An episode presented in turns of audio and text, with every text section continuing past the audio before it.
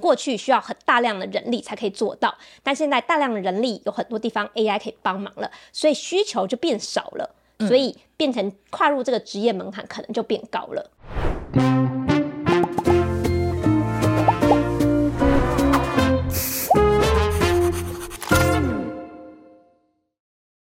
大家好，我是狒狒，我是吉娃娃，欢迎收看《匪夷所思》。好，那今天我们的阿姨想知道啊，我们要来谈谈 AI。嗯，好。那这个 AI 这个题目呢，我我自己真的是觉得是应该是接下来会改变世界最大的一个呃科技了，好，一个趋势这样子，所以我觉得匪夷所思将来也会不停的找专家呃随时来跟大家 update，就是这个 AI 它目前发展的状况这样子。那这一次呢，我们就请到这位专家叫陈运龙，对，OK，然后呃是位美女专家哦，好，这个背背景我请这个吉娃娃来跟我们介绍一下。好，那陈运龙他是台大。大资工系的副教授，那他之前其实有在美国的微软工作过一段时间，那后来是回到台大来当老师嘛。那其实老师自己研究的专业就是在 AI 领域，他对呃机器学习啊，还有自然语言生成方面有非常多研究。所以其实之前 ChatGPT 刚出来的时候，就有很多人去问老师说：“哎、这个背后技术到底是怎么做的？怎么有办法把 AI 训练成可以讲人话？”所以其实相信大家可能在其他一些新闻采访啊，或是影片也多少有看。过老师出来谈他对 AI 的看法。嗯，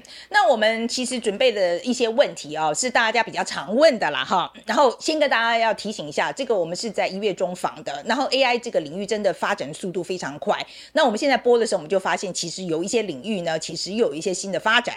不过我们先讲一下哈，就是大家最想问的几个问题啦哈。一个就是。是我自己想问的啦，哈，就是那个 ChatGPT 四是要付钱的嘛，哈，所以这个不要付钱的那个三点五版本到底差别很大吗？我花这个钱到底值不值得？哈，第二个就是 AI 现在到底是有多厉害，到底可以做到什么神奇的东西出来啊？我也想请这个陈韵农来跟我们讲一讲，现在 AI 到底可以做些什么很觉得大家眼睛一亮的东西。然后第三个，那当然就是大家最常问的，就是我的工作会不会被 AI 取代 Alright，然后另外一个是呃，其实是美国媒体常常在问的，就是我们人类会不会被 AI 消灭？那我也想看看这个陈云龙怎么讲。那来吉娃娃，你最想问他什么？呃，我其实最想问老师的是，因为其实 ChatGPT 问世已经一年多，那其实这阵子以来，很多人都在讨论说，我们到底有没有需要去管制 AI 的发展？有没有办法管？对，有没有办法会用什么方法管？然后还包括比如说像是现在的语言模型啊，然后还有包括生成图片啊、影片，其实很多都是用一些有版权的资料去训练的，所以很多人就在讨论说，到底训练资料要不要去做管制？那 AI 做了要不要付钱呢？对，要不要付钱？我觉得人家花很多力气去做的东西啊，那你就直接给他拿来用，这样可以吗？对，然后还有技术方面，到底我们可以把 AI 运用在哪些领域？是不是也该管？那其实老师自己。不只是研究人员，他自己也有在做开发嘛，所以我想知道，以一个开发人员的角度，他认不认同说 AI 需不需要管制？因为管制很有可能会限缩它发展的这个方面嘛。嗯，而且陈运农是主张说，我们台湾自己也要做我们台湾自己的 AI。对不对？对，所以这个部分我也想问老师，就是其实老师的团队有在做一个叫做台湾 LLM，就是自己的繁体中文的语言模型。那我想知道老师这个团队现在的进度怎么样啊？那这个台湾 LLM 未来有没有可能，比如说呃，发展的更大规模啊，商业化等等的？这边也想要听老师分享。呃，那我自己来讲的话，我其实最关切的就是 AI 可以拿来被作为假新闻的工具啊，这个东西这样子。那呃，我很想要知道说，AI 既然很会做假新闻，那我们可不可以用 AI 当警察，去查这些呃假新闻，这些用 AI 做成的这些假讯息？它有没有可能就是说，我们也用科技的方式啊，就是来呃呃打假？哎，对，我就是我们可不可以用科技的方式啊来打假？呃，这有没有可能这样？尤其是今年呢，呃。是选举年嘛，全世界有七十几个非常重要的选举要举行。那在最近呢，其实在美国正在举行初选，就发生了一件事，就是 New Hampshire 在那个呃进行初选的时候，就发现有好像有两万多通的电话，哎，是拜登的声音哦，然后叫选民不要去投票。OK，然后。这件事情出来之后，民主党就说当然这是假的啊，但是共和党就说是真的是真的这样子。所以，可后来查的结果啦，哈，美国的这个呃司法部门查的结果是假的。可是问题是，等到查出来的时候，这个事情已经太晚已经太晚了嘛，哦，所以我很想要知道，就是说，就是用 AI 做工具来打假，这是有没有可能的？OK，好，那接下来我们就来看看陈昱农怎么说吧。我们直接 jump in 啊，我们先谈一谈啊，呃，这个生成式 AI，哈，生成式 AI 的概念，先跟大家讲一下。那什么是非生生成式 AI？就给大家对比一下，说它最大的差别在哪里？好。其实 AI 这个词汇过去已经热门非常多年了，然后刚好去从去年开始或前年开始，这种生成式的 AI 就越来越热门。对，那生成式 AI 到底跟过去我们提到 AI 有什么不同？那我们会把它当成是过去的那种我们叫它辨识型的 AI。好，举例来说，有很多，比如说车牌辨识，那这就就是被动的接收到资讯，然后。AI 要帮你辨识说，哦，现在这个车牌是几号？我看到你的脸，诶，这是谁的人脸？这是辨识型的嘛？嗯、那人类有什么能力？人类有接收到资讯去理解能力，这种就是辨识型 AI 在做的。过去也很多成熟的应用。那生成式 AI。有一点点不一样，生成式 AI 是人类的另外一种能力。人类有被动接收资讯能力，也有主动生成资讯能力。像是人类可以唱歌，人类可以画画，人类可以写文章。对，这种主动生成资讯的能力，如果让 AI 来做，那就是生成式的 AI。对，那过去其实也一直都有这个领域的发展，只是你知道，被动接收比主动生成容易嘛？所以在过去，被动接收的这个 AI 做的比较好。对，主动生成还远远不如人类，所以它一直还没有办法那到那么的实物上面的应用。就它可能可以写一个很烂的文章，那你可能也不会用，会觉得这个 AI 好像有点没用。对，但是现在这种生成式的 AI 已经可以。做的跟人差不多，甚至是很多情况比人还更好，所以就开始越来越热门。嗯，就是感觉上这个 AI 很有创意啦。这么我们用那个人类的语言来讲，他自己会有一些创意这样子，而且写诗。对，他可以主动生成资讯，就跟人类一样。嗯，可以写诗啦，可以画画啊什么的。好，那。你自己在这个领域里面嘛，啊，跟我们大家讲一下好了。现在有一些，比如说我知道那个 ChatGPT，我现在常常用啦，哈，就是我们真的就是在我们写新闻的时候，真的帮助很大。然后绘图的他们会用 Midjourney，right？嗯，那你自己在领域，你可以跟我们讲一下，现在啊，就是有什么很酷的新的应用？对，那之前有个 Stanford 大学他们做的一个研究上面实验还蛮有趣的，他做的就是有点像是一个。AI 的社会小社会，他准备了一个环境，那个环境里面可能会有很多不同的房间呐、啊，或者是这边可能是呃读书间，这边可能是厨房这样子，然后里面有很多个小人，你可以想象很像一个小游戏，然后这个小人每一个人都是一个 GPT，哦，所以他、okay, 每每一个都是一个机器人这样子，对，他可以跟别的 AI 对话，对，比如说他可能跟他说，哎、欸，我明天或者是我。我等一下要去找谁跟他一起出去玩，好，那另外一个人就说哦，出去玩很好玩啊，他也有去过，然后就开始跟他闲聊起来。那他们可能就会一起过去找他要一起出去玩的那个人，那他可能可以从对话里面，哎，我们就可以观察他们的对话是不是合理。AI，AI 也会社交，他的社交能力怎么样？对，或者是他当他们互动多了以后，比如说 A 跟 B 就变成一个好朋友，因为他们遇到很多次，然后聊了很多次天，对，所以。我们就可以借由观察现在 AI 的互动，来知道说，诶，哪些地方已经很接近人类的行为，哪些地方其实还有待加强。比如说，可能有一个 AI，他就说，哦，我明天要去跟谁开会。好，那时间就到了明天，他可能根本完全不记得他曾经讲过这句话，所以他根本没有在。特定的那个时间走到开会的那个场景去开会，对，他可能在当下他就只是随口说出了这句话，但他并没有真的认真去思考说这句话背后的意思是什么，他是不是要在他的他的 calendar 上面就是加这个 meeting，然后他隔天到了，哎，闹铃响，他说哦我要去开会，然后再走到那个 meeting room，就他可能完全讲了这句话以后就是烟消云散，完全没有进他的脑子里，然后隔天就。就完全没这这件事情发生。对，对，所以我们的人类社会，我们有渣男渣女，所以在 AI 有很渣的 AI 这样。有可能是这样，真实真人社会中其实也有嘛。有的时候他就是当下就脱口而出一句话，但他其实并没有真的很 serious 的看待这句话的内容。是真的很有趣。好了，那这个 ChatGPT 哈，我觉得大家现在用最多的啊，应该还是没有付费版的三点五啦。那我们是因为我们专业上需要嘛，我是有付到呃 ChatGPT Four 这样。跟大家讲一下，这有付钱的跟没付钱到底差别在哪里？好，其实一开始它主要的差异是，有的时候很多人用的时候，它就会卡住嘛，嗯、因为它会有拥塞的问题。那如果你是有付费的，就优先回应你。对，所以这是非常有感的。然后它还有一个小的嗯版本，就是它可以回的比较快。所以如果你原本是用免费版本的话，它的速度回话速度可能就是中等。有的时候可能会有点卡，有的时候会比较快，就根据网络拥塞程度。对，但是如果你是有付费版本的话，还有一个是 Plus，它就会回的很快。嗯、对，但其实 OpenAI 它也没有揭露说它里面的模型到底是用什么方法可以让它回的很快。它的模型是完全一样的吗？还是是有一点点不同？嗯、那现在就是 Chat 呃 ChatGPT 的 Four，就是 GPT Four 的版本也已经。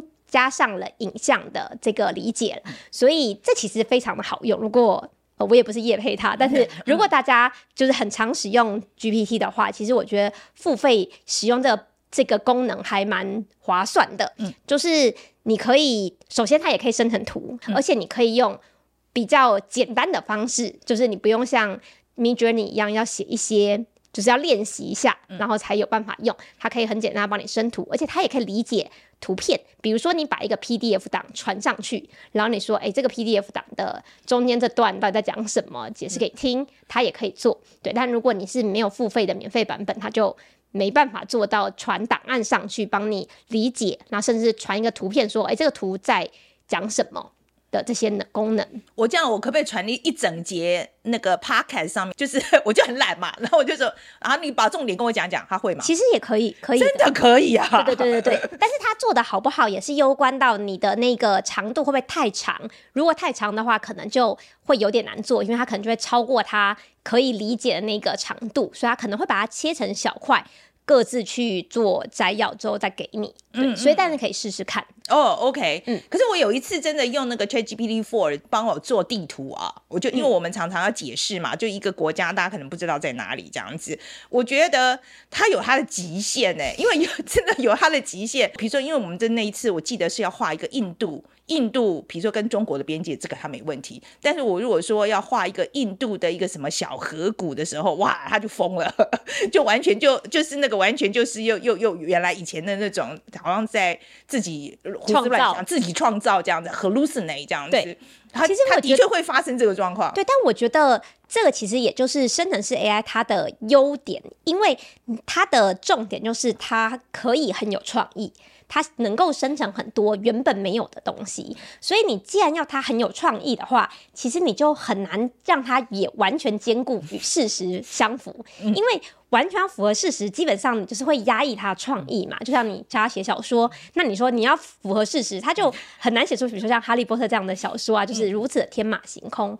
所以要如何在创意跟是时间做一个好的平衡，其实是非常困难的。嗯，其实我觉得要多多就是反正多用啦，你跟跟你的机器人多沟通沟通这样子。对对对对，其实有帮助，有帮助。你会知道要怎么跟他互动，嗯、然后让他产生你比较想要的内容呀。Yeah, 而且我真的是，我们是做新闻的哈，还。要 double check，OK，真的要 double check，有时候蛮恐怖的。对，好来，然后这个 Google 的这个有推出这个 AI 模型叫 Gemini 嘛，哈、嗯，先跟大家讲一下什么是 Gemini。然后呢，有人说这个 Gemini 有可能超越 ChatGPT for，你看你的看法怎么样？好，那简介一下什么是 Gemini。那 ChatGPT 这种模型呢，我们统称会叫它大型语言模型。就是 large language model，对，因为它的概念就是它从大量的语言文字上面做训练的嘛。那 Gemini 它主打的一个比较特别的功能，就是有多模态的能力，我们叫它 multi model。嗯，对，它的意思就是除了文字上面，它还可以理解。就像刚刚的 GPT 的 G4 的那个影像，它可以理解影像，它可以理解声音，对，它会希望能够在一个模型里面，同时可以理解这种不同类型的资讯，对，所以像 GPT 比较多是以语言为主，然后它再去扩增它其他的能力。对，那 Google 它是主打说这种多媒体非常的多嘛，然后它又有自己的手机，所以像这种有声音的资讯啊，或者是图片的资讯，其实是也是非常重要的。那如果可以有一个模型，它就像是比较像人类一样，不是只是看文字，它是同时处理文字、影像跟声音，全部汇整在同一个模型里面，它的对于这个社会上理解力有可能是有机会比从文字为主训练出来的模型来的更好。嗯，对。那当然，它出了之后，它在一些语言上面的实验上面有有说它的效果其实是可以稍微比 GPT Four 来的更好的。那也有很多人有做一些实测，因为因为你的 setting 有点不一样嘛，而且 GPT Four 现在就是完全你不知道它哪一天会更新，就全部是 OpenAI 在。后面主导的那 Google 那个 paper 上面，其实只只只跟当时的那个 GPT-4 来做比较。对，那当然可能每一个月，因为有很多人使用嘛，所以它的能力会一直精进，所以有可能当时它 G Gemini 可能比当时的 GPT-4 来的好一点，或者是差不多，但是很多人就说现在他们比较起来，觉得好像 GPT-4 还是比较强。OK OK OK，所以这个真的是改变的速度很快。哎，可是以前大家不是说 Google 的那个很大啊，它那个因为大家都在用啊，它应该会更厉害这样子。对，这个其实我觉得是对于 Google 这种大公司的一个包袱，因为你看哦，像 OpenAI 这个。呃，模型它一它一开始小小公司嘛，所以它比较没有考虑到那么多，它就把很多很多资料训练进去，所以里面可能也会有一些资料是有版权的，对。然后以 Google 这么大的公司，如果它把这些资料训练进去，是不是就会非常的危险？它一定就是官司吃完就兜着走嘛。所以他们大公司在处理这些资料的时候，会更加的谨慎。所以他们虽然他们有很多使用者的资料，可是他们根本不行把它训练进去。就我从 Google 的那边的工程师那边得知，他们这种就是。可这种模型是没办法使用这种。接下来我想要讲一讲，就是说工作的问题。因为大家一提到这个 OpenAI 啊，哈，大家其实最担心的都是我自己的工作会不会被取代。那像我觉得像伯恩这种大概很少了，因为伯恩自己就是说，那个机器人又要什么政治正确哦，又不可以讲脏话，他就说他绝对不担心，他觉得他自己一定比那个机那个 AI 好笑这样。可是我觉得大部分的人是很 worry 这件事情的。你觉得这个担忧是不是有道理？嗯，我觉得它有部分是有道理，没错。但是其实大家也不用太担心它会取代你的完全的工作。大家现在在讨论到它会取代很多工作，指的其实是一个职业里面的一些 workload。举例来说，好，一个新闻记者来讲好了，他的工作可能是好，比如说他要先去找这个访问者，然后呢采访新闻，然后呢把它变成逐字稿，然后逐字稿之后他要再。整理呀、啊，撰写，然后最后产出最后一篇新闻稿。诶，那这个工作有没有可能被取代？哈，的确，整理把这些嗯，把声音变成逐字稿，现在有很多 AI 已经可以做得很好了。那这一块的确是 AI 可能可以帮忙。那从逐字稿整理变成是一个。嗯，看起来是新闻 format，那这可能也可以某种程度的帮上忙。但你觉得它有可能从头到尾全部是一个 AI，然后他就自己去找这个受访者，然后呢访问来这个声音之后，然后变成逐字稿，然后就变成访，就变成新闻。其实这全部自动化还是非常的难的，所以我觉得大家会担心的是。会不会整个职业就消失了？其实我觉得不会，反而是这个职业它里面要做的工作会跟过去有一点不一样。我觉得一个很好理解的例子就是，大家家都有扫地机器人，难道你就不用人去打扫了吗？不可能的，我家里有，还是要嘛？对，还是有的，还是要，还是要。以人的清洁就会他没有办法扫马桶啊，去清那些扫地机器人清不好的 地方。嗯，对。但是扫地机器人有取代就是清洁员的工作吗？他。没有完全取代清洁员，但是它可以帮助他，他就可以不用找那种一般会见到大垃圾。对，所以它其实是会让每一个职业上面的工作会有一点点不同，但是这个职业并不会因此而消失。但当然，这个职业的需求有可能因此而减少。嗯，因为可能过去需要很大量的人力才可以做到，但现在大量的人力有很多地方 AI 可以帮忙了，所以需求就变少了。所以变成跨入这个职业门槛可能就变高了。嗯，而且我也觉得哈，就是说你，呃，我觉得反正这个东工具出来了，它是一个很好用的工具啊。我觉得你就是要学会用这个工具了，对，你就比较不用担心你会失业这个问题。对，你然后，而且我也一再在讲，我就是说。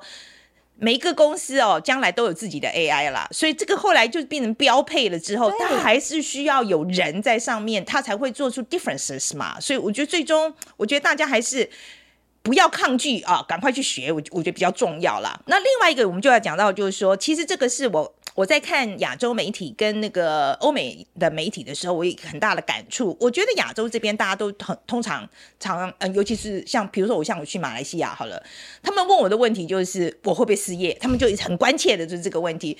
可是我看欧美媒体的时候，他们就常在问，就是说，哎，这个机器人会不会把人类消灭这个问题？我觉得基本上已经要要要几乎是一个哲学上的辩论了。所以，我我不知道，就是说，在你你自己从从一个科技人的角度来看，你觉得这种。这样的辩论是不是有必要的？其实我觉得是可以思考这件事情的，所以也会有一些防治的措施。举例来说，你在思考说它会不会消灭人类？那我们在想的就是，那我们要给他多少的权利，让他去发展嘛？因为现在大家就会觉得，的确 AI 可以带来很多的好处，那但是它未来也有可能会有危险。那在有可能未来有危险的情况下，我还是想要拥有这些好处嘛，所以我还是想要发展，但是我就要有某种程度的控管，让他不要真的走向很危险的地方，所以他可能就会做一些措施，比如说至少我要，比如说他要做一些不是只是讲话的动作，比如他可能是要可以让按按某些按钮啊，做某些电灯开关啊等等这些动作的时候，他要给他多大的权利？就是如果给他更越多的权利，就越有可能走向你。当你无法控管他的时候，不确定他会做出什么来。但是如果你没有给他那么多的权利，那可能他。就算他讲一堆话，那他顶多就是一个很爱讲话、很爱说话的一个 AI，也不会真的影响到我们人类社会嘛。嗯。OK，好，那就讲到这个安全性疑虑这个东西啊。我们看到那个就是之前就 ChatGPT 的这个 CEO 啊，嗯、那他的 OpenAI 这么大一个公司，呃，应该是说在这个领域啦哈，这么大一个公这个品牌这样，连他的这个 CEO 那时候 Sam Altman 啊，那个就是又被解雇，然后又被弄回来这样弄，然后据说就是为了这个安全性疑虑的关的这这个在炒。这个东西好，那我现在我的问题就是说，你觉得呃，炒这个问题有没有意义？就是真的到了应该要慢下来的时候了吗？其实我觉得是这个问题没有一个标准的答案，每一个人可能都会有他自己的立场，有一些人他更注重。就是现在的好处，有一些人更注重，哎，未来会不会走向不好的地方？所以有一些是比较保守的，有些是比较激进的。其实每一个人的价值观本来就都不一样，所以并不是说到底应该慢下来或不应该，本来就是每一个人有各自的立场。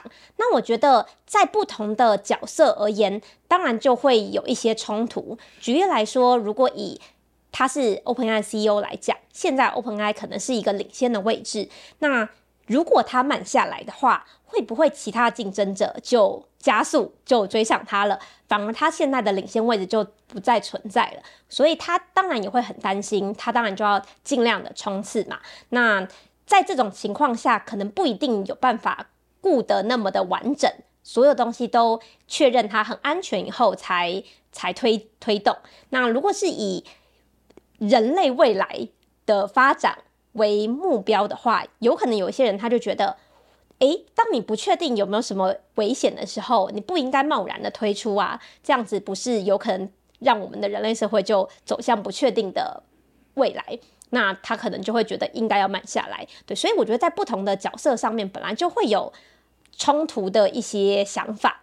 我觉得也没有一定的对错，只是看要怎么去权衡，跟大家怎么去理解另外一边的想法。那我换一个方式问，我觉得在这个竞争的关系之之下，慢下来是有可能的吗？我觉得不太可能，因为很难全球得到一个共识，说，哎，每一个在发展 AI 的，你都给我慢，对吧？那如果现在 leading 的这些公司好，他们同意说我要慢下来，那其他没有不是 leading 的这些公司想说啊，好时机，因为我现在还离你很远嘛，那我当然不会被限制说我要慢下来，反正我还离你很远，但他就有可能在这时候迎头赶上。嗯，对，对，所以我也是觉得啦，我觉得竞争关系上很困难，这个非常的困难，下来的不可能啦。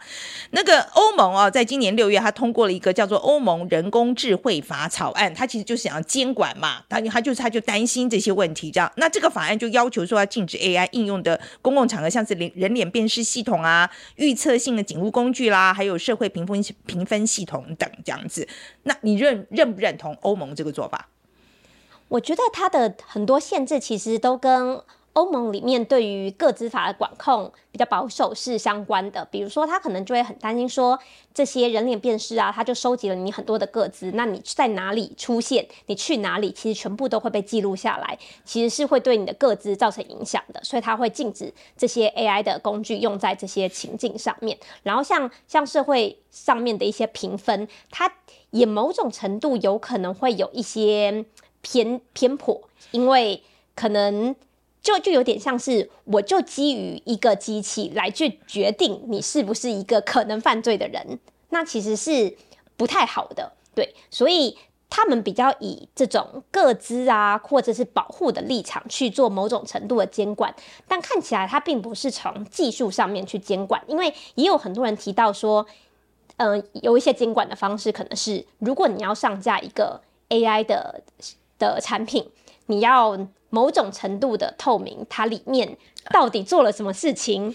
对，但是这件事情其实非常非常难以实行，因为它训练完之后，可能开发者也不知道它到底做了什么事情，所以它很难把它完全的透明化。那透明化难道是要我把里面的程式码全部秀给你看吗？还是说我要把里面的训练资料全部都公开出来？对，所以怎么样才叫做很透明的一个 AI 工具？其实也没有一个。明确的定义，而且对于商业行为而言，也不可能叫他把背后的所有东西都公开。那这样他还玩什么？嗯，对。可是问题是，你觉得像欧盟这样监管的时候，他有这样子一个想法，会不会表示欧洲将来在发展 AI 这个技术上，它有可能落后呢？因为他在管啊，其他国家没在管啊。我觉得，如果是以比较保守跟比较开放而言的话，一定是比较保守的，它会比较慢，没错，因为它就会。处处受到一些限制嘛，就像是比如说使用资料来讲好了，他们可能有很多资料可能就没有办法使用，所以假如说一个现在很大很常用的推荐系统，你在网络上面你要看什么影片，它推荐给你，你它就要收集你很多你看过的影片的这些案案件的这些行为嘛，那如果收集这些资讯也受到限制的话，它可能就没有办法推得那么好，所以这个这个。从欧洲这个公司，他没有办法做那么好，他可能就很难跟另外一个不是在欧洲的公司竞争，因为那个他可能可以利用其他地区诶不受监管这些行为去训练他的这些推荐系统，他就是推的比你好，所以渐渐的诶这个可能就突出，他可能就会稍微比较落后，对，所以要怎么去拿捏，其实也非常的困难，因为政府当然想说要某种程度的监管，但又担心管太多之后反而会影响本。本国的这些 AI 上面的发展，嗯，好，那另外一个就是说那个版权的问题啦。我们刚刚讲到，那 New New York Times 嘛，他就很不高兴啊，因为他们这些 Open AI 都拿他们辛辛苦苦采访来的资讯拿来训练他们的机器人这样子，他然后就说他他他就说他这个提告了啊，他就是对 Open AI 跟微软的提告，要求他们要停止用他们的报道来训练 AI。你觉得一有可能做到吗？二告了有没有用？应该说这个。法案的规定其实都一直是没有很确定，比如说，诶，这个有有有著作权的资料可不可以拿来训练？其实，在过去法规上面是没有规范到的。嗯，对，因为太新了，对不对？对，太新了。嗯，就是因为你想哦，拿来训练有点像是我是一个人，我我看了纽纽约时报这些报道，那我脑子就会。有这些资讯嘛？那我可能写出来东西就很有《纽约时报》风格。那以以一个人而言，是不是 OK 的？因为我就订阅了，我就看了嘛。那我就训练到我的脑子，而且是《New New Times》的目目的吗？啊、它就是要影响你啊！对啊，对对对，这个目的就是这样子啊。对，所以它就是影响了这个人嘛。那如果你把这个 AI 想成是这个人，他看了这些报道，然后他影响了他的脑子，也就是这个模型里面的资讯。哎、嗯，然后他写出。可能相关的内容好像也非常的合理，不是吗？所以它其实就是一个介于他他用了用在他的脑子里，跟他有我用在脑子里，跟我有没有写出侵犯你智慧财产权的东西，这两件事情是分开的。我可以吸收，但只要我不写出来，可能就不会那么严重或者是你就很难说我侵权嘛。嗯嗯，对。但是现在他们要告的可能是他连用都不能用，但他要怎么去，嗯、呃，证明他有用？新闻啊，跟那些。画图也是一样的。嗯、现在大家也是想说，哎、欸，你就这样随便把我画的图全部拿进去训练，然后我的这个艺术家的风格，你的 AI 学进去，然后你也可以画出跟我风格很相似。虽然我可能过去没有画过这些图，嗯、但是你不就是有种，哎、欸，大家以后就不会买我画的东西啦。啊、所以我觉得那个是，呃，法规也要跟上，因为法规现在还没有非常明确的定义说到底可不可以拿来用。嗯，对，嗯，到底怎样才算是合法的使用？那可不可以，嗯，就使用者付费的观念，你觉得有可能做到吗？就是好，那我我就你用 Type，我想告他也是要钱嘛，啊，就你用没关系啊，可是你要给我钱呐，啊，你不能免费用，这个有可能做到吗？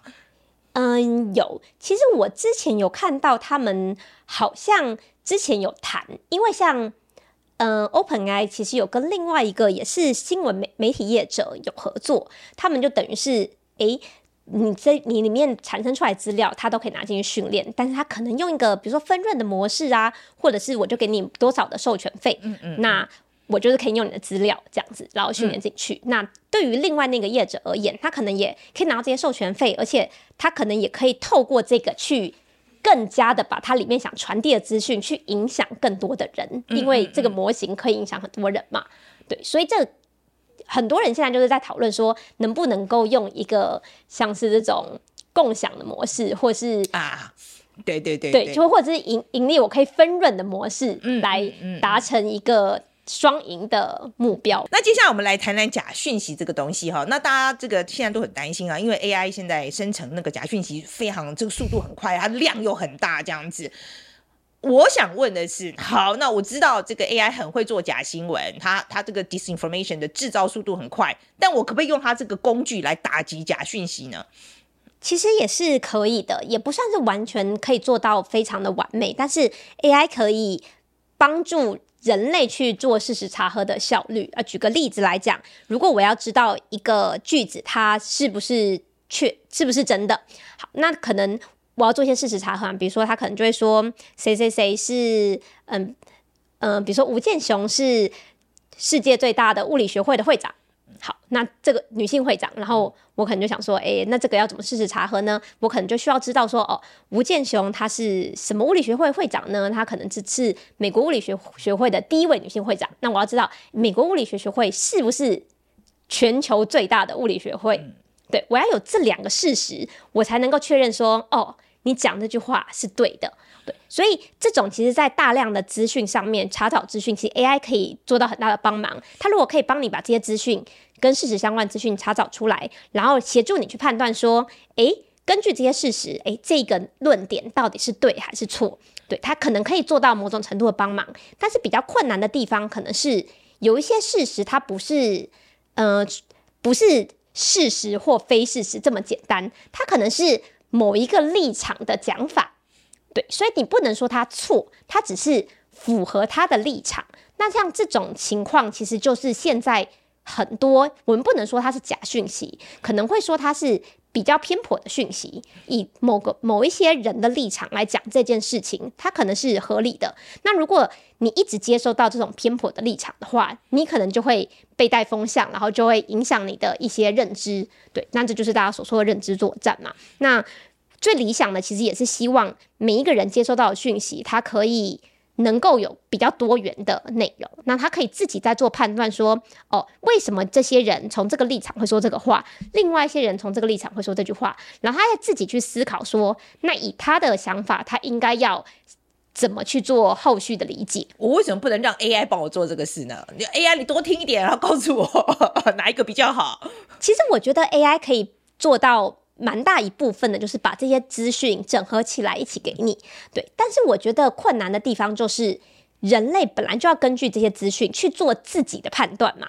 他，你不能把判断这件事情都交给 AI 来做，因为如果你就交给 AI 来做判断的话，那请问你，呃，请问人类还存在干嘛？对，你存在干嘛？对？但是现在人类的确是蛮懒的，他不想要得到看那么多东西，然后再自己去思考，他就想说，你可不可以就告诉我一个结论，到底是谁是好的，谁是好人，谁、欸、是坏人？这种、嗯，但很多事情他没有绝对的零跟一，他可能就是，哎、欸，有这个立场，有这个立场。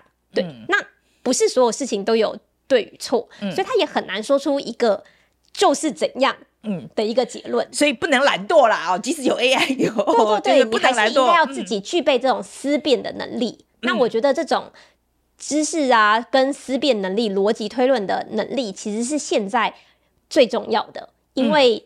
产生资讯能力变成 AI 已经可以做得很好了，但是你要怎么判断现在 AI 产生出来资讯是对是错，是不是可信赖的？其实是需要你有自己的思辨能力。就是有点像是大家会说，过去媒体试读的能力是很重要的。之前我们看很多报道嘛，就是说 AI 在学习的过程里面，其实越多资讯越好，越开放越多，它学得越快嘛。哦，Alright，那我那时候我就觉得，哦，那是西方这个社会比较 open 啊，那所以应该他说他这个 AI 进展应该也速度比较快。那刚开始看起来好像也是这样，OK。可是问题是集权国家有没有可能，他就是为一些。他自己国内的他的 perspective 的东西，我意思就是说，像中国这样的国家，有没有可能训练出一个很集权的 AI？可以呀、可以呀、啊。其实我觉得并不是说你给他开放的资料会比较好，而是资料的确越多越好。但是如果资料的面向太广，其实对他来讲要学的东西很多，所以反而是要训练很久。但是如果你说，比如说在集权的国家，他的思维就是很单一。有可能他就很好训练嘛，反正我就是从头到尾就叫你背这个，你就是可以很容易把它背得很好。对，那他的思维比较单一，你也希望训练好的他是非常明确、非常单一思维的。那这个的确是集权国家也可以很容易就做得很好。嗯，所以可是他的机器人会不会比较笨呢？我觉得他会，他应该不是说他比较笨，而是他的思考的面向会比较窄，因为我就是让他训练在。这一个思想上面嘛，所以他讲出来的那些内容啊，他的思维方式也会比较单一一点，对。嗯、但是以使用在那个国家而言，其实可能是非常适合的啊，因为在那个国家使用，可能就是不能太多元。那我们再再讲讲我们自己台湾 AI 的发展啊，中研院在十月初，他就试出了一个叫繁中大型语言模型啊，可是呢，就出了一个问题，这样子啊，他就是说。居然会出现像是我国领导人是习近平这种，就是他的结论，就是突然会出现这种这种那个他的搜寻结果这样子。这个为什么会这个样子？怎么会出这样子的情况呢？我们不是要自己做，就是因为怕被认知作战吗？那怎么会变成一个习近我国领导人是习近平这种东西出来嘞？其实，呃，中研院的这一个模型，它的重点应该不是以。台湾文化，它的重点是，它讲的是繁体中文，所以它可能一开始并没有想那么多是。呃，会有这种知识上面或是文化上面认知不同的情情况，那他就是把大部分的中中文的资料转成繁体的，所以让他可以讲繁体讲得很好。所以说，他很多资讯其实可能是简体中文，他只把它反成繁体，然后再进去以后，所以机器人就吃了这个东西，所以出来就这个东西这样。对对对，因为你会发现说，比如说像之前用 ChatGPT，有的时候你虽然叫他讲繁体，但他可能讲一讲又突然跳成简体了，他可能会有一点。无法分辨它是简体还是繁体。那它可呃，中研院的那个模型是，其实主要是想要解决它可以在繁体的情境做得更好。嗯，对，它并没有想太多是不同文化或是不同知识上面可能会有所差异，所以的确它用了一些从中国那边来的资料，所以里面可能有一些知识啊、论点，可能都跟台湾是不太一样的。OK，好，那另外一个就是我知道，呃，你的团队也有在开发台湾的 LLM 嘛，哈、嗯，那 AI 开发需要很多钱呐、啊，也需要很多人才，呃，在每次在讲到我们这个要自己经营，就是要开发自己的产业的时候，我觉得本土产业都有同样的问题，就是说，我们真的有这么多钱、这么多人力来发展自己的东西吗？我为什么不能直接买一个人家做好的，还更经济实惠？好，那这个原因就是这样子，就是你看呢，比如说 OpenAI 的 GPT，它的资料是全世界的资料都有嘛，那里面中文的部分其实只占大概一趴，对，然后翻这么少啊，才在哈中文的才在一趴哦，对，OK，英文差不多一半以上，嗯，对，然后因为有非常多语言嘛，中文其实已经很少了，而且大部分可能都是。简体中文居多，而且繁体中文里面可能有很大一部分，也不是很大一部分，可能也包含香港的繁体中文或者其他地方的繁体中文，就不是纯粹台湾的繁体中文。那你其实很难期待这个模型，它可以在你的场域帮你客制化的很好，就有点像是你期待它是一个在台湾长大的 AI，它对于台湾的理解会比较多嘛？那如果它是一个在国外长大的人，他对于你这个文化理解一定是会比较差的。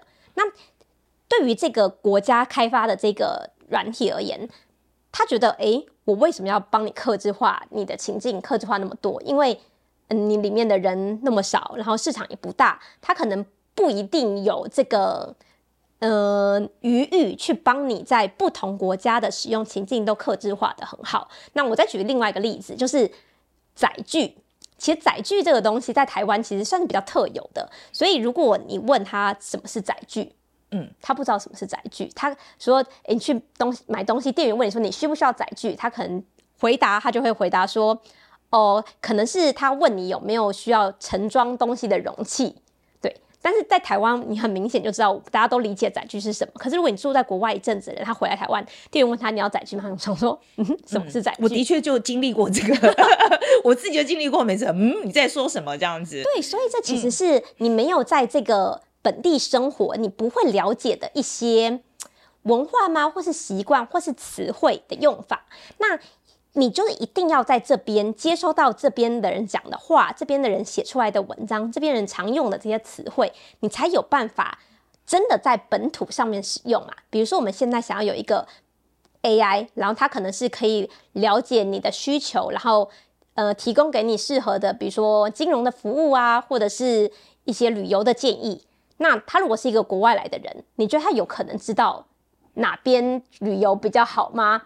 就是很难嘛，所以。要怎么真的应用到在地化的各个产业上面？其实这个 AI 它其实需要有理解这种本地知识的能力，它才能真的你体感上面才会觉得它好像真的能够在不同在台湾的不同场域得到一些。比较好的效果。好，那可是，在讲到这个，我们自己开发这个呃 LLM 啊，台湾的 LLM，呃，可是有可能商业化吗？啊，因为这个去年 AI 的科学家吴恩达他来台湾演讲的时候，他就说，生成式 AI 目前的商业价值最小。好，因为他说他觉得前期要投入的资源太过庞大，所以在这样子一个 context 下面，我也我们也讲了，我们亚洲人就是什么事都要先讲到哦，就是说这个东西会不会很快就看到效果？我投资进去的钱会不会有用？OK。所以你同意他讲的吗？就是说，这个 AI 就生成式 AI 目前的商业价值最小，所以对于呃台湾 LLM 未来的商业化，你觉得这个可能性怎么样？其实我们团队开发这个也是觉得不确定它有没有商业的价值，所以我们也反正就是以研究的性质来推出，然后也开源给所有的人使用。那我觉得它的商业价值其实在于。它不会直接变成是一个可以，或者是我们没想到啦，可以，比如说像 OpenAI 这样子，就纯粹只基于这一个 GPT，它就可以盈利。那它比较可以有帮助的地方，可能是，比如说对于某一个公司，它可能，比如说，呃，比如说媒体公司，好了，它可能很多人都要写文案，好，那如果它可以把它引引引入，那它可以节省大家很多时间，原本一个人可能一天只能写十个。那现在如果 GPT 它你可以帮他能力扩增两倍，一一天就可以写二十个文案。那对于这间公司而言，产值是不是就增加了？虽然我花了一些钱去把这些东西建置进来，但是它可以后面能够你这个公司可以做的文案的量，可能就会倍增非常多。那这个商业价值其实不是直接算在这个 AI 上吗？它比较像是 AI 附加在这个产业上面而得到的这些。商业价值，所以现在大家都是在想说，要怎么把这个 AI 拿来用在哪个地方？所以我觉得这也可以某种程度上说是这种生成式 AI 而产生出来的价值。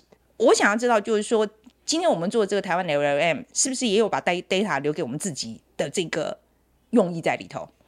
嗯、呃，对，就是我们这个因为是一个开源的，嗯、算是研究上面的专案，所以我们也有很多，比如说我们有一些呃开放的一些网站，让大家可以用，然后大家用完之后，或者大家有一些比较不同模型的好坏啊评分，这些我们都希望能够把这些资料释释释放出来。然后，如果台湾未来的产业或者是研究单位，他们想要再把它做得更好，他们都可以在我们现在已经做过的这些资料啊、努力上面，然后再去做提升。那当然，其他国家的 AI 它也可以拿来用这个，然后把它在我们的场域克制化更好。如果他们愿意这样用，那当然也很好啊，因为只要有越多人在这边竞争的话，这里面的能力、技术就会越来越好。嗯、那我觉得其实这也是一个良性竞争，所以也会希望如果有更多的这些资源，他们才更有能力投入进来，然后克制化在我们这些领域。那台湾因为过去比较没有那么多台湾自己产的这些资料，那也没有这种比较大的组织，然后或者是公司专门做资料的，所以。市面上也没有这种很大型的资料集，可以帮我们在台湾的场域训练模型，或者是评测模型，所以我们就希望能够呼吁大家一开始有一些基本的这些资料，让大家都可以加入进来做，嗯，然后一起把这个做好。我现在想要知道说，我们在 AI 领域里面有没有类似的，就是说是不是很多领域，那我们有没有很厉害？我们觉得我们可以专攻某个地方就好的。未来的发展一定是各个行业都需要 AI，好，所以这样就变成是，诶，这个 AI 它其实需要知道各个行业的一些行话，比如说我要法律上面的 AI，那它 AI 也要懂法律啊。那在台湾的这个法律，很显然就跟其他地方的法律不一样嘛，所以你不可能期待说。也是一个美美国开发的这个 Open AI 的这个模型，它很懂台湾的法律，不可能。嗯、所以如果它真的要被用在台湾的法律律师事务所上面，那它是不是一定得克制化在台湾的法律上面？所以我觉得它比较不像是说，嗯、呃，有没有竞争力，而是其他人就不会去克制化的这么好嘛。所以你一定要了解。台湾的法律才有办法把它做好，所以如果是以这样子的想法来看的话，其实很多台湾的自己本土的应用都有很多很多的需求。那懂这些 AI 的人，其实也会非常的有竞争力。那现在我觉得台湾在软体产业发展的，当然是没有像美国那么的快，但是其实也越来越多，像现在有非常。非常多美国国外的公司也都在台湾，就有相相关的这些软体的公司开始设厂，所以有这些能力的台湾人其实一定不会太少的。对，只要有能力把他们留下来在台湾继续做，其实我觉得台湾还是非常有潜力的。好了，今天非常谢谢韵蓉，嗯、谢谢谢谢，嗯，好，那我们来讲一下今天的 take away 好了，好，那你今天听完这个韵蓉讲了以后，你觉得你的工作？会不会被 AI 取代？其实老实说，我没有到很担心的，因为我觉得如果我现在。二十几岁就担心自己被取代，那我往后的人生要怎么活下去呢？就是对我来说，有新的科技出现，我反而觉得应该是对工作上有一定的帮助吧。比如说像老师说的，像我们现在就不用花那么多时间打逐字稿啦，那甚至有时候需要一些素材，可能也可以借重 AI 的呃能力来帮忙。所以我自己觉得是好事。但当然有一些，比如说比较低技术门槛的工作，确实会被取代。那我觉得那就是要想说，那我可以怎么样学习这些新的科技来发展新的专长嘛？嗯，对，那而且我自己也是觉得啦，那现在的这个 AI 的呃，就是写稿的模式啊，我觉得应该还是没有我写的好了。我觉得短时间之内应该还没有那么快啦，我觉我猜啦哦。但是我觉得会用这个工具啊，现在赶快开始学哦，真的，现在赶快开始学。我现在甚至在想，就是我们的后置同仁应该要赶快跟上，因为现在用 AI 来做图啊。呃，来做呃剪片，剪片啊，那个速度快很多。而且像就是 OpenAI 上个礼拜才就是发布了那个新的 AI 模型叫 Sora 嘛，然后其实你应该有看到 Sora 出的影片，其实非常的细致。你跟大家讲一下那个例子。嗯、对，其实 Sora 发布很多影片，那种什么动画的、啊、那些，我都觉得还好。但最让我惊讶的是，他有发布一个影片，是很像人用手机拍那个，应该是日本的列车窗外的风景，然后它风景做的很逼真，然后。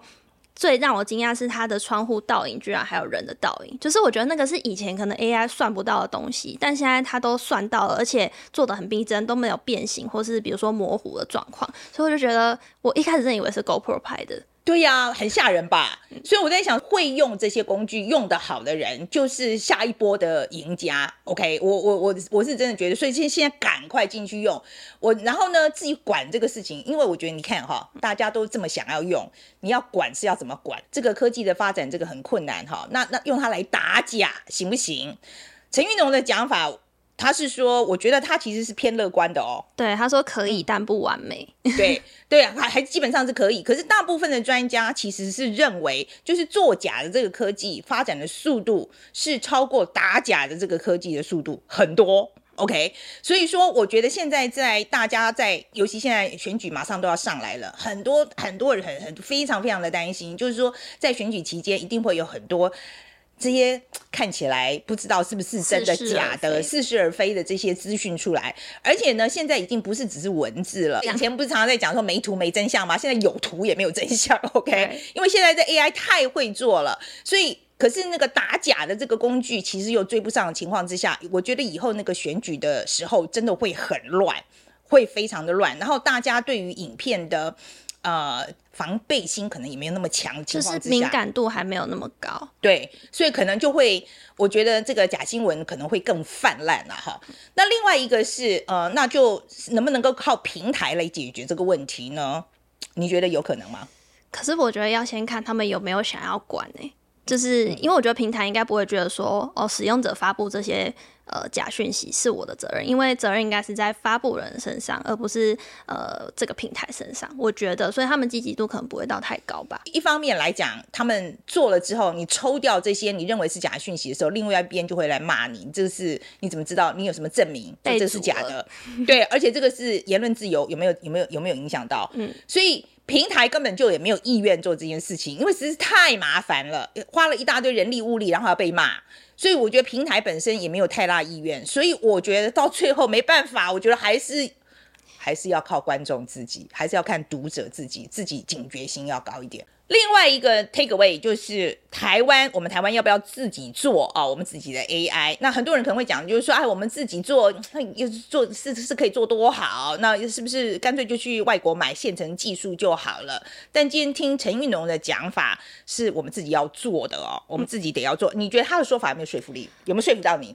我觉得有，因为老师其实就是说，像 ChatGPT，它其实中文的资料只有一趴，那繁体中文资料可能又更少。所以其实如果你要符合当地使用者习惯，或者是说，比如说我们还是有一些人英文比较不好，那他可能真的需要用中文的时候，就有一个更适合的工具给他们。然后另外，我觉得在讲到繁体中文的语言模型的时候，大家可能会对。去年还是前年的新闻有印象，就是那时候中研院也有发布了一个这样子繁体中文的语言模型，那时候很多人去测试了嘛，就发现说，诶，为什么我问了问题之后，他会给我简体中文的答案，或者是会。回答一些，比如说习近平是我国领导人之类的，所以其实要训练起来也不是那么容易。老师说，他们目前只限于研究用途，然后没有办法那么大的规模化或商业化，其实也是还可以理解啦。嗯，对。可是我觉得这个就是，嗯，因为现在台湾的市场还是比较小嘛，哈。但是我觉得。比较小，并不表示我们都什么都不做啊。我觉得有些东西还是要靠我们自己来啦。那我觉得现在的现在就要看以后我们怎么样呃跟外国的科技接轨。我觉得接下来要看的趋势是这个，就是能不能我们想办法站在别人的肩上再往前走一点啊。可是我也是基本上同意陈昱农讲的，我觉得我们台湾自己应该要发展，还是要有自己的。还是要有自己的 AI，要懂台湾文化的 AI，我觉得很重要。这样子，好了，那今天对于这个陈昱农讲的，大家如果有什么想法的话，非常欢迎啊留言告诉我们。那如果喜欢我们的这个频道的话，应该要订阅、按赞、分享、抖内。好，谢谢大家。